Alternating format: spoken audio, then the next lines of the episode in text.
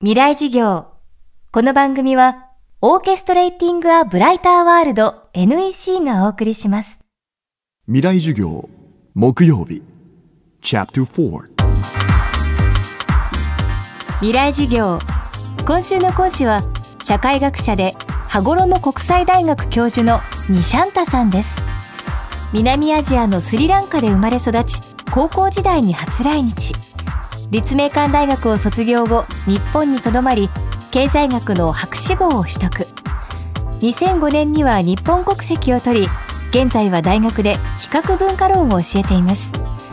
現在日本の総人口を占める外国人の割合は1.7%去年1年間で日本を訪れた外国人の数は過去最高の1973万7000人。今後外国人の数が爆発的に増えても今のままでは日本が国際化することは難しいとニシャンタさんは話します。未来事業4時間目。テーマは多文化共生が作る未来。移民受け入れといわゆる多文化共生っていうのは切り離して考える必要があるような気がしてね。その日本の中でもすでに多様化してるし国の中は移民を受け入れようと受け入れまいと多様化してきます。もちろん移民を受け入れたら多様化します。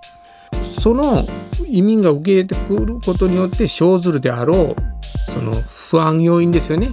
に対するその攻撃の矛先は移民に向けちゃダメですよね。あるいは昔から日本に住んでる外国人に向けては間違いなんですよね。だから少なくともあのいわゆる日本人はですよ。その誰があかんでどこに問題があっていうことをちょっとねあの冷静にあの見極める必要があると思いますね。少なくとも一回整理しますと移民を受け入れるか否かっていうのは日本人が決めるんですよ。それは外国人に何ら責任はないそこには。で日本人が選んだ政治家がそれを決めてるんですね。でまあその心配している問題を起こさせないためにもですねやっぱり移民受け入れと多文化競争を切り離さないといけない理由があって受け入れるからには本当に人間として同等に扱えるからなんです。日本人も外国人もないと人間なんだと。だからそれこそ最近ね、まあ、日本人同士の雇用形態でそのブラック企業とかね出てきて人間として非人格化が進んでますよね。でそこの最たるものとして外国人の技術研修生とかっていうことで人格が全く無視されてねあの低賃金で雇われてるわけですよ。でこれは続かない持続可能性はあのゼロです。僕はね日本がねフランスになる日があると思います。このままだと。多文化共生を認めずに同化政策を取った国の行く末は様々な歴史が物語っています。日本は今どんな岐路に立っているのでしょうか？まあフランスはですね今皆さんがあの知ってる方もおられると思いますけどもフランスっていうのは移民を受け入れました。移民を受け入れましたけれどもまあその同化政策っていうのを行ったんですね。フランス人ならフランス人になれ、自分たちの独自の文化とか持ち込むな。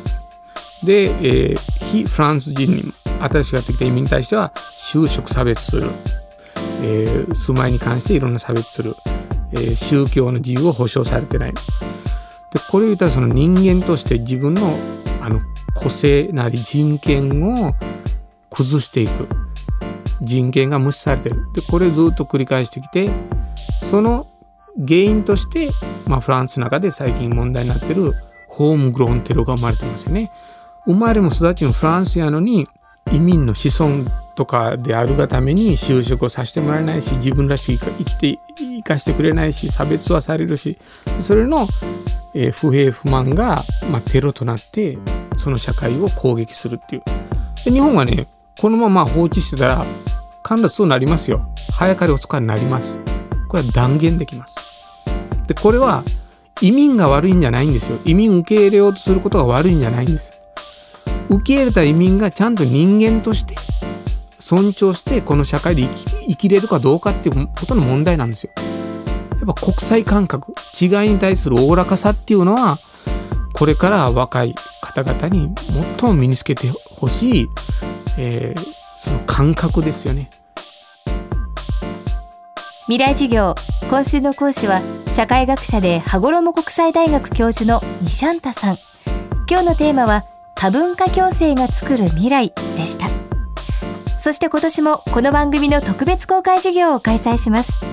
FM フェスティバル2016未来授業明日の日本人たちへ。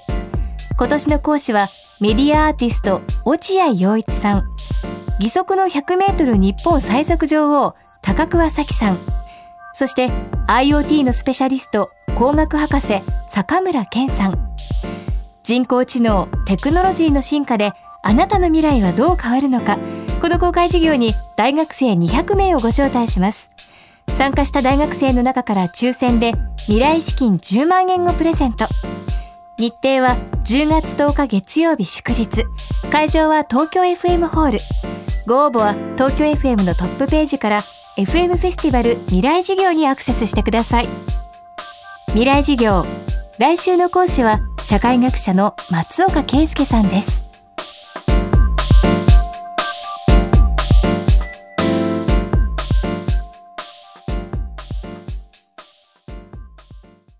未来事業この番組はオーケストレーティング・ア・ブライター・ワールド NEC がお送りしました。